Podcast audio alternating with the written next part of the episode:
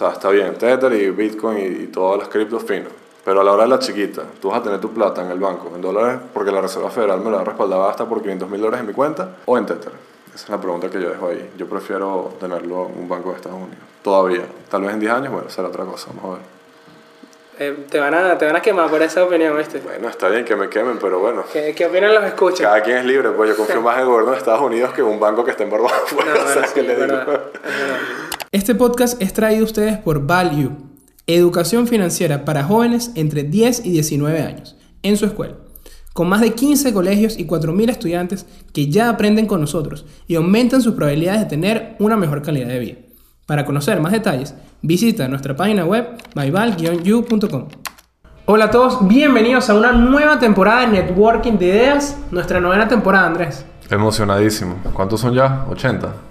80 episodios. Sí, este ya es el 81. Wow. Así que bueno, gracias a todos como siempre por todo el apoyo que hemos tenido durante estos 81 capítulos. Y bueno, vamos con todo en esta nueva temporada. Muchos eh, invitados que vienen por ahí, muchos temas interesantes. Vamos con el primero. ¿De qué vamos a hablar hoy, Andrés? Vamos a hablar de stable coins. Hemos visto que esto lo busca muchísimo ¿no? en, en las redes y hay mucha incertidumbre con respecto a este tema, ¿no? que forma parte de, de del tema Sí, del mundo cripto. Y también porque, bueno, digamos que existen, no es, el, de- no es el origen de las criptomonedas, sino más o menos de hace Eso es como importante 5 o 6 también. años que han tomado mucha relevancia. Ok, entonces vamos primero qué son, ¿no? Bueno, son criptomonedas también, pero están asociadas al valor de, de un activo, normalmente el de una moneda fiat, muy común el caso del dólar o el caso del euro, pero inclusive también pueden estar asociadas, o la gente también coloquialmente lo llama pegadas, ¿no? Pegadas a un valor, es decir, que, que asign- se le asigna ese valor, puede ser otro activo, como es el caso del oro, también cierto tipo de inmuebles, y es bastante, bastante común, ¿no? Ya al inicio, como tú mencionabas, eh, nacieron estas criptomonedas como en 2014, por ahí, 2013, eh, asociadas a moneda fiat y ya estamos viendo estos, estos nuevos activos como el oro, como algún tipo de inmueble, es decir, tokenizar ese, ese activo, ¿no? Y pasarlo a digital. Y bueno, ¿cuál es su principal función?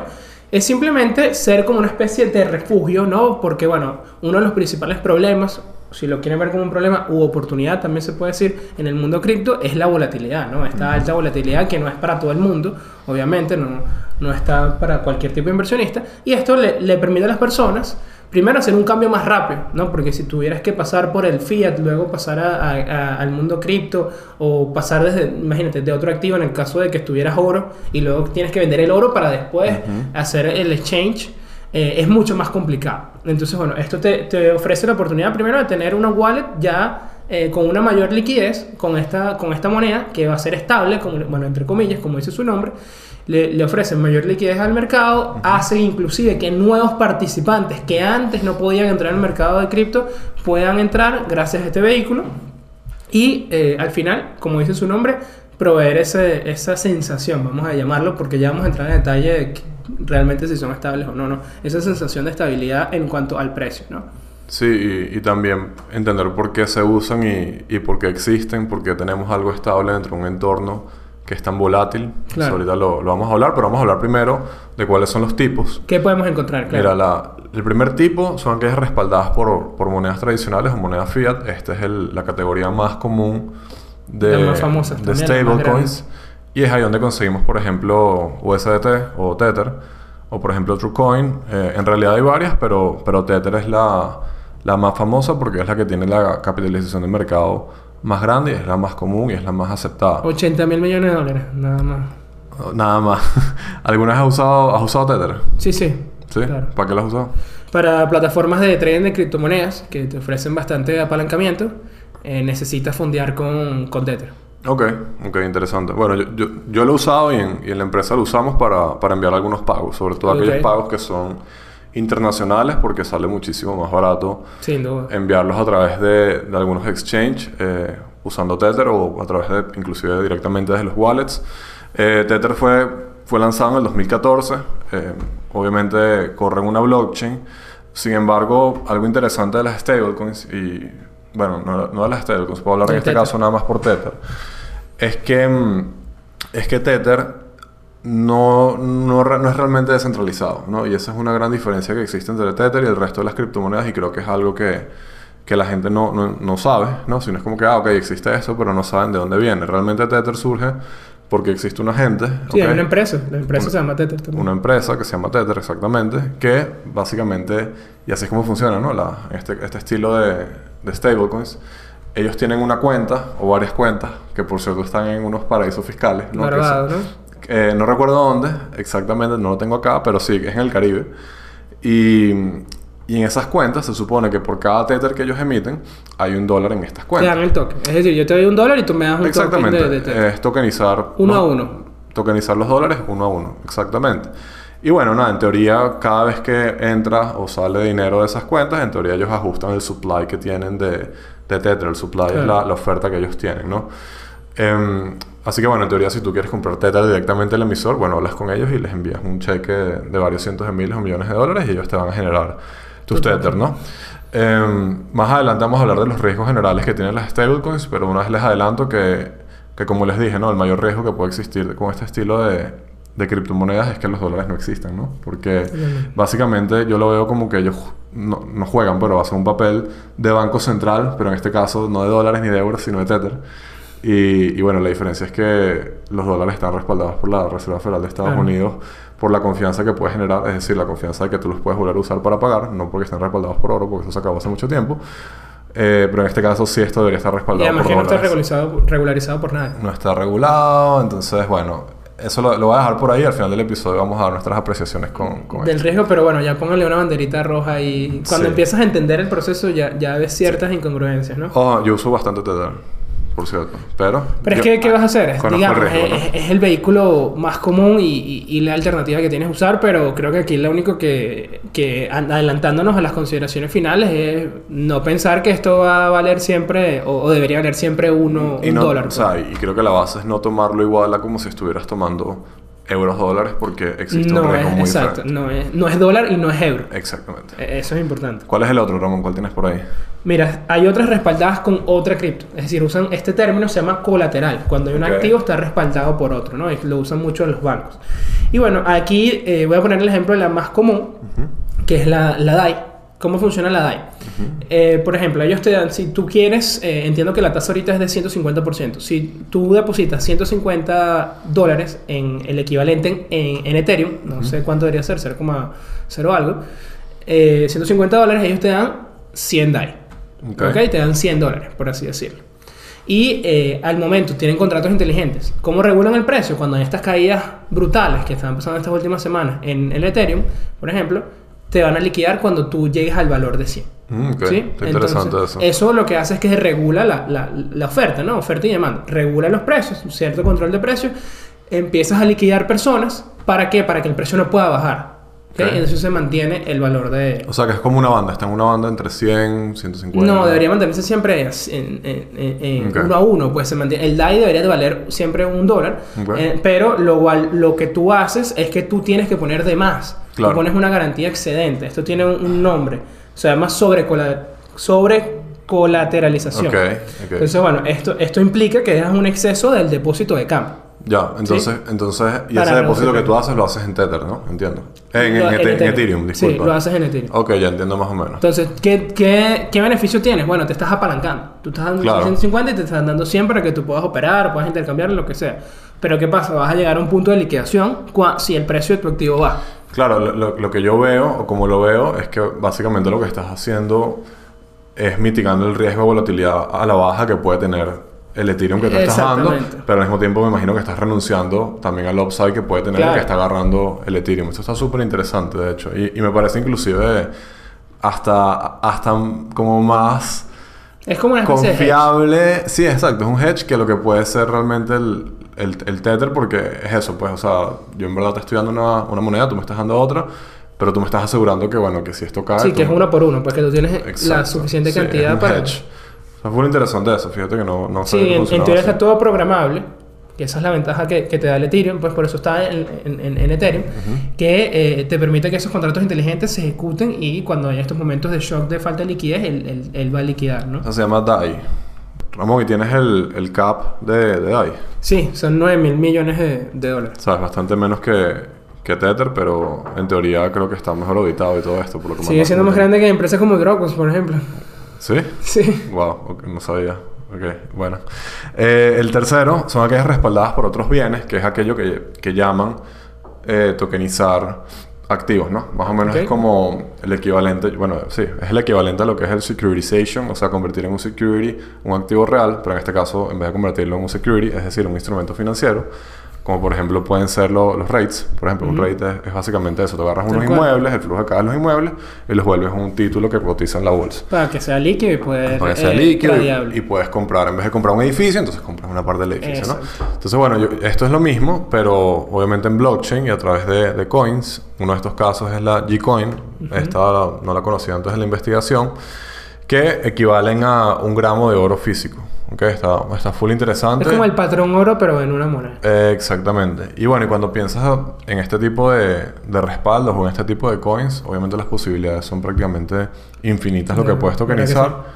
Pero, pero bueno, al igual que, que las anteriores, se supone que aquella persona que tokeniza algo eh, debería tener como que respaldo. Otra vez, ellos aseguran Exacto. que tienen un gramo de oro físico por cada Gcoin, pero ¿quién realmente valida eso? Exactamente. Eh, cosa que, por ejemplo, a menos de que hagas como un CFE de, de coins, pero entonces sería como un CFD, ¿no? Que sería nada más para especular. Por ejemplo, que agarres el, el oro y conviertas un coin que, solamente- que no esté respaldado, pero que simplemente sirva es para tradearlo. Pero en este caso se supone que sí están respaldadas y por eso es que son Sí, tan- se supone que están...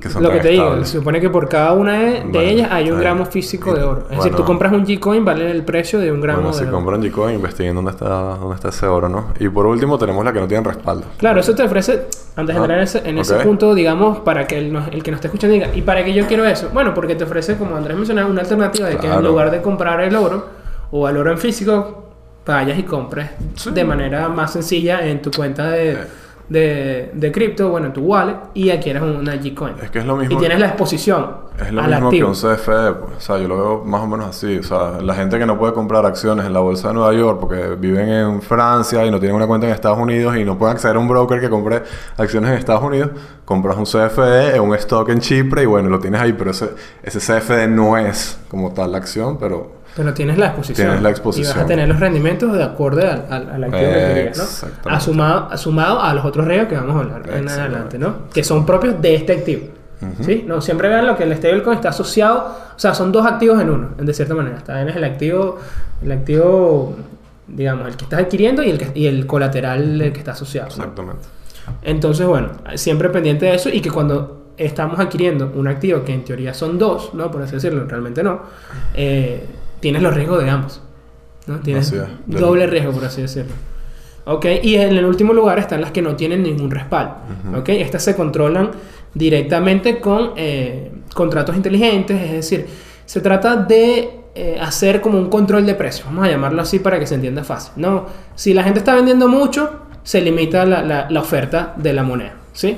Y así, simplemente se hace con contratos inteligentes, se ve el volumen que hay, volumen de compra, volumen de venta, y se trata de estar liquidando cuentas o tratando de proveer liquidez al mercado de esa forma para mantener un precio, un precio estable. Un ejemplo de esto es el USDX, que bueno, no llega a ser, yo lo estaba estudiando y no llega a ser igual que el dólar, o sea, no llega a ser 1, sino tiene unas variaciones un poco más fuertes, la he visto en 1.10, 1.30, Verga. 1.20. Full. Sí, porque es más difícil, ¿no? Porque no tiene ningún tipo de respaldo. Es simplemente tratar de controlar, eh, eh, de cierta manera, controlar un mercado a la fuerza, ¿no?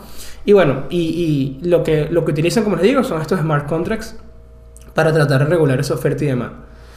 Pero bueno, obviamente esta yo creo que de las tres es la más, eh, más volátil y la, Sí, la menos stable. la menos stable y un poco más la, la más, la más compli- complicada de entender y creo que sería mi última opción personalmente si me, si me preguntas en caso de, de- de utilizar uno de estos vehículos, ¿no? Sí, igualmente. Para mí, para mí sin duda también. Eh, y bueno, para antes de, de cerrar el episodio, hablar de los riesgos que... verdad, esta es la parte que más me, me, in- me interesaba. Y antes de, de yo hablar, ¿qué, ¿qué riesgos ves tú? Que ya mencionamos algunos, pero ¿qué riesgos dirías tú que son los más importantes? Bueno, solo hablar de, de historia, ¿no? Para, para entenderlo, en 2017 ya Tether fue multado con, creo que fue 40 40 millones de dólares, porque eh, en ese momento había en circulación 400 millones de monedas, ¿no? Ok. En 2017. Ellos nada más tenían en esas cuentas de banco 61 millones. ¿no? Wow, qué sorpresa. bastante menos, ¿no? Casi 10 veces menos. Entonces, bueno, ya, ya vemos por dónde vienen los tiros, ¿no? Con esto. No me lo imaginaba. O sea, no me imaginaba que alguien que pudiera emitir dólares como quisiera emitiera más de los que tenía en la reserva. Tal cual. Y bueno, que es un campo relativamente nuevo, aunque bueno, ya estamos entrando en 10 años de, de, de, de historia. Pero falta muchísima regulación, ¿no? Falta muchos controles, que bueno, obviamente sabemos que el mundo cripto, la, la, una de la, de la utopía es que no tenga regulación, pero evidentemente va a tener que tenerla. Ok. Y este es uno de los campos que va a tener que, que hacerlo. Eh, estamos viendo que este tipo de, de, de innovación ha llegado ya a los bancos centrales. A cada rato estamos viendo noticias de que quieren sacar el dólar digital, quieren sacar el yuan digital. Entonces, bueno, eh, efectivamente hay una tecnología que detrás de esto que tiene valor, sin duda, el tema de la colarización, el tema de poner eh, activos también de una manera más sencilla, hacer los tokens eh, y ofrecer un poco más de liquidez al mercado. Esto, esto, tiene, esto tiene un valor. Por eso digo la parte que, que rescatemos lo de los bancos centrales, que están tratando de ver cómo eh, sacan sus propias monedas estables, ¿no? De cierta manera, eh, digitalizar el dólar, digitalizar el yen, el yuan, perdón. Y eh, bueno, estar pendiente de que, ok, está, hay unos riesgos, pero bueno, también hay un cierto valor ahí que, que interesante, ¿no? Yo no entiendo mucho el tema del- de las fiat de las monedas fiat eh, digitales. O sea, yo no veo la diferencia entre las monedas fiat digitales y las que ya existen. O sea, ya el dinero se crea digital en una computadora. Entonces, no, Sí, no- esa- no he investigado mucho, pero no. Ok, esa es una muy buena pregunta porque Ajá. yo sé que a muchas personas le ha generado duda porque inclusive si uno ve el día a día las operaciones que uno hace, probablemente la mayor, el mayor porcentaje eh, son operaciones digitales. ¿No? Bueno, aquí en Venezuela se usa mucho todavía el efectivo, ¿no? Pero digamos en otros países. No, en todos lados, puntos de venta, etcétera, Sí, pero- bueno, es normal encontrar eh, semanas que te operaste únicamente dinero digital, por así decirlo. Pero realmente ese dinero no es del todo digital, sigue teniendo, un- sigue siendo en físico, digamos, vamos a llamarlo el inventario de dinero. Ok. Solo que, bueno, tú no ves el inventario, sino tú ves simplemente eh, tu cantidad. Pero imaginemos que hay una, un inventario como si fuera otro producto que están ahí con un código identificando todo eso. Entonces, bueno, la idea es que simplemente ese inventario sea completamente digital, o sea, esté en una especie de, de nube, por así decirlo, y se puedan rastrear todo tipo de transacciones, ¿no? Bueno, el billete o el billete, el monto con el código 5542 pasó de este wallet a este otro wallet, y ahí sí estás asegurando que el dinero sea digital. Sería desaparecer el efectivo, entonces, por lo que, por lo que entiendo, ¿no? Sí, tal cual. Yo no creo que eso pase, pero, o sea, y si creo que si pasa serán dentro de cientos de años, pero está interesante. O sea, no creo que pase porque eso, podemos hablarlo en otro episodio, pero sería un control total. O sea, todo el mundo sabría en qué gastas el dinero. Los gobiernos sabrían en qué gastas tu Claro, pero en el teoría está la- el tema de la web 3 descentralizada, de que Sí, eso no pueda verse, sea wallet. y la ventaja, la ventaja de este es que es programable. ¿no? Esa es la mayor ventaja que tú tienes con respecto a, a que el dinero físico no lo puedes programar. Tengo, mi, tengo mis dudas con ese, ese gobierno abierto, super blockchain web 3. yo- ajá. Obviamente, obviamente. Ok, pero bueno. Eh, mira, yo voy a cerrar con... Con otros riesgos. Háblame mis- más de- Mis de- riesgos, de- mis apreciaciones. ¿Qué te genera Me miedo con gustaría que habláramos... Ya, ya he dicho muchas ideas de episodios que me gustaría hacer, por cierto, tenemos que revisar, pero eh, yo creo que esto va por un episodio completo, que es, y no estoy diciendo que lo sea, si las criptomonedas son un Ponzi gigante. ¿Y por qué? Y voy a dejar la pregunta abierta dando nada más algunos puntos. ¿Qué pasa? Y está muy relacionado con las stablecoins, ¿no? ¿Qué pasa? Que la mayoría de los pares y la mayoría del volumen de las criptos se mueve no necesariamente, o no, no se mueve pues con pares fiat cripto. Es decir, la mayoría del volumen se mueve es realmente con stablecoins y otras criptos. USDT, Es decir, Tether, BTC, Bitcoin, Tether, Ethereum, eh, Bitcoin y así sucesivamente. Entonces, ¿qué pasa? Si tú tienes a una gente que emite Ethereum, eh, que emite, disculpa, Tether, y tú no puedes comprobar que efectivamente está entrando dólares o euros o monedas duras a ese supply de cripto, realmente tú lo que tienes son unos assets o unos activos que están completamente inflados. Porque si tú estás inflando Tether, por definición estás inflando todo. Sí. Y de hecho, si ustedes, y los invito, revisen en cualquier página web, pueden revisar, por ejemplo, eh, la más famosa, CoinMarketCap, para que vean Tether y vean el volumen diario de Tether. El volumen diario de Tether es una cosa que no tiene ningún tipo de sentido con ningún otro activo que yo haya visto. Hay días en los que tiene tres veces el cap. O sea, si tiene un cap de 80 B, hay días en los que mueve 240 B. O sea, Entonces, se ¿qué te está movieron todos, se compraron, se vendieron todos, se volvieron a rotar. Exactamente, exactamente. Entonces, ¿qué pasa? Yo creo que es un riesgo real que si sale una auditoría, yo no sé cómo será, que dice, mira, en verdad no hay 80 mil millones de dólares. Que no los Tether, hay, ya, ya. spoiler hay- alert. Sino que, no lo sé, o sea, no puedo decir que los hay o no, pero sino que hay 20 que te están diciendo que hay 60 que no entraron al sistema. Entonces todo ese poco de coins que tú ves que tienen miles de millones de dólares en cap, en verdad es aire con aire, pues. Esa es mi apreciación. Ah, bueno, que después la gente dirá, bueno, es que a mí no me importa que la gente de Tether juegue Banco Central y cree todos los... Bueno, está bien, eso es otra cosa. Claro. Pero yo no creo que esa sea la reacción. Yo sí creo que eso podría impactar súper, súper duro al mercado y creo que es un riesgo que es siste- sistemático o sistémico, disculpen, Sí. eh, que tiene el sistema cripto y está unado al punto de Tether. Es decir, mi opinión, Tether cae y cae todo. Sí, no, estoy, estoy de acuerdo y bueno, creo que ahí queda claro el mayor riesgo con esto, ¿no? Que no podemos... Es decir, que cuando uno ve el white paper de, estas de estas stablecoins es una... Bueno, todo en las finanzas es confianza, ¿no? Exacto. Pero es un voto de confianza a la persona que te estoy diciendo y la palabra es... Quédense con esa palabra. Ellos aseguran que tienen esto. Exacto, no, y, y- y es eso, ponte que digan que no lo tienen. ¿Cómo crees que reaccionaría el mercado? ¿Tú crees que el mercado diría, No, eso- a mí no me importa, X? Yo no, No, creo que la no. Yo creo que la gente saldría a liquidar y a cambiarse a fiat burda de rápido, Claro, muy rápido. sí, sí, sí. Sería un shock de liquidez importantísimo Eso y yo- obviamente a la baja Es lo que yo creo. Pero bueno, eh, pero bueno, también cerrar con algunas cosas positivas porque no creo que todo es malo. Yo, como les dije, uso Tether, pero no tendría eh, o sea, el 90% de mi plata en Tether. Pues, ¿qué Claro. Jamás en la Creo que tuviste en el clavo cuando dijiste el tema de que no pensar que como el, pre- el precio es uno, Exacto. es dólar o euro. No, no tienes dólar ni euro. o sea, vamos a ser claro y raspado. O sea, está bien, Tether y Bitcoin y, y todas las criptos fino. Pero a la hora de la chiquita, tú vas a tener tu plata en el banco en dólares porque la Reserva Federal me la ha respaldado hasta por 500 mil dólares en mi cuenta o en Tether. 250 mil. Depende del- de la cuenta. Pero Ah, sí. pensé que era mínimo depósito del, del FEDIC. Este, sí, hay, hay 250 y, y hasta de 500. O en Tether. Esa es la pregunta que yo dejo ahí. Yo prefiero tenerlo en un banco de Estados Unidos. Todavía. Tal vez en 10 años, bueno, será otra cosa. Vamos a ver. Eh, te, van a, te van a quemar por esa opinión, ¿viste? Bueno, está bien que me quemen, pero bueno. ¿Qué, qué opinan los escuchas? Cada quien es libre, pues yo confío más en el gobierno de Estados Unidos que en un banco que esté en Barbados. Pues, No, o sea, bueno. Este, pero igualmente uso Tether. Sí lo uso. Eso, eso. Llévense, llévense ese- esa reflexión de que, bueno, si tengo Tether, tengo Tether. Si tengo dólares, tengo dólares. Pero no, es que no, es que yo tengo... Manejo de riesgo, bro. Eso es todo. No es que, bueno, no, por lo menos, ¿qué pasa ahorita? Que en estos shocks de liquidez que empiezan a caer todas las criptos, bueno, la cripto madre obviamente de BTC cae y caen todas, todavía. Pe- y la gente dice, no, pero es que yo estoy tranquilo porque yo tengo este Tether. Ya va. No, o sea, no pensar que, no, no les trata como que no, es que yo estoy all cash, ¿sabes? Es que no es cash, o sea, o sea, ese es el punto, es cash en cripto, pero no es cash per se. O sea, si eso le pasa a algo, nadie va a venir a reponer tu plata. Esa es la verdad. Y lo que yo siempre digo, o sea, yo no es que esté en contra o no esté en contra, esto es un tema de riesgo ya. Y si hay gente que quiere tener eso así, bueno, fino, bien por ellos. Yo no lo manejo. Yo no manejo es que muchas veces el tema con esto es que es muy fácil jugar cuando tienes la alternativa. ¿Sí me entiendes?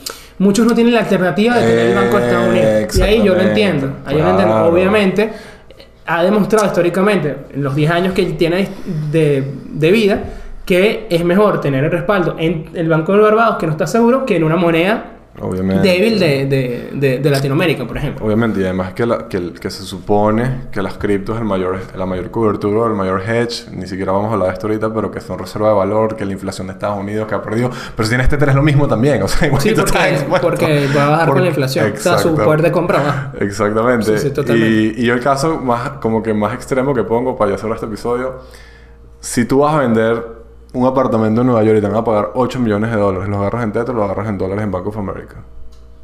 Esa es la respuesta. Claro. El que diga Tether, bueno, bien, yo no. Pero es que mucha- es lo que digo, vuelvo otra vez, hay muchas personas que no tienen alternativa. Bueno, claro, el que tiene el banco, el que está vendiendo el apartamento Bueno, probablemente o sea, tenga si vas a recibir ocho Claro, pagos. probablemente tenga alternativa. Bueno, no lo sé. No, sé. lo sé. Eso voy. Con- Bueno, sí, depende, depende. No lo sé. Capaz necesite Tether, ¿ves? Depende. Pero bueno, sí. Vamos al, al dato. Vamos al dato de la semana. Y el dato de la semana es: ¿Sabías que la capitalización de mercado del Tether es de aproximadamente 80 mil millones de dólares? Superior a las reservas internacionales de países como Colombia, Dinamarca, Holanda y Perú. Y bueno, eso ha sido todo por el episodio del día de hoy. Un tema bastante polémico para iniciar la temporada, Andrés. No sé qué. Una última consideración. No, bueno, invitarlos a que evalúen los riesgos y por supuesto también vean los usos que tiene estas stablecoins. Sirven mucho para protegerse la volatilidad y para enviar pagos sobre todo internacionales. Y bueno, queremos escucharlos. ¿Ustedes qué opinan sobre este tema? ¿Es buena idea ahorrar en Tether? ¿Es muy riesgoso? Dejen sus comentarios en nuestro canal de YouTube, que también pueden suscribirse. Y bueno, darle like a este video, que de verdad nos ayuda muchísimo a seguir creciendo en esta nueva temporada. También en nuestra página de Instagram, arroba networking de ideas, van a tener toda la información acerca de los nuevos temas y todos los invitados que van a venir esta temporada. Gracias siempre por, por ese apoyo. También, Andrés, ¿dónde pueden conseguirte en redes sociales? Me pueden conseguir como arroba Ardens Urquiola en Instagram y Twitter. Buenísimo, a mí me consiguen en Twitter como arroba RamosXS, Ramón sin N, XS al final. Atento a cualquier tipo de duda, consulta o simplemente si tienen algún consejo en cuanto a temas que quisieran escuchar esta temporada, bueno, ahí estamos a la orden. Y bueno, eso ha sido todo por el episodio del día de hoy. Como les dije anteriormente, gracias totales siempre por ese apoyo y por darnos esta oportunidad de seguir eh, haciendo este proyecto. Y nos escuchamos la semana que viene. Networking de Ideas. Donde los buenos conocimientos se conectan.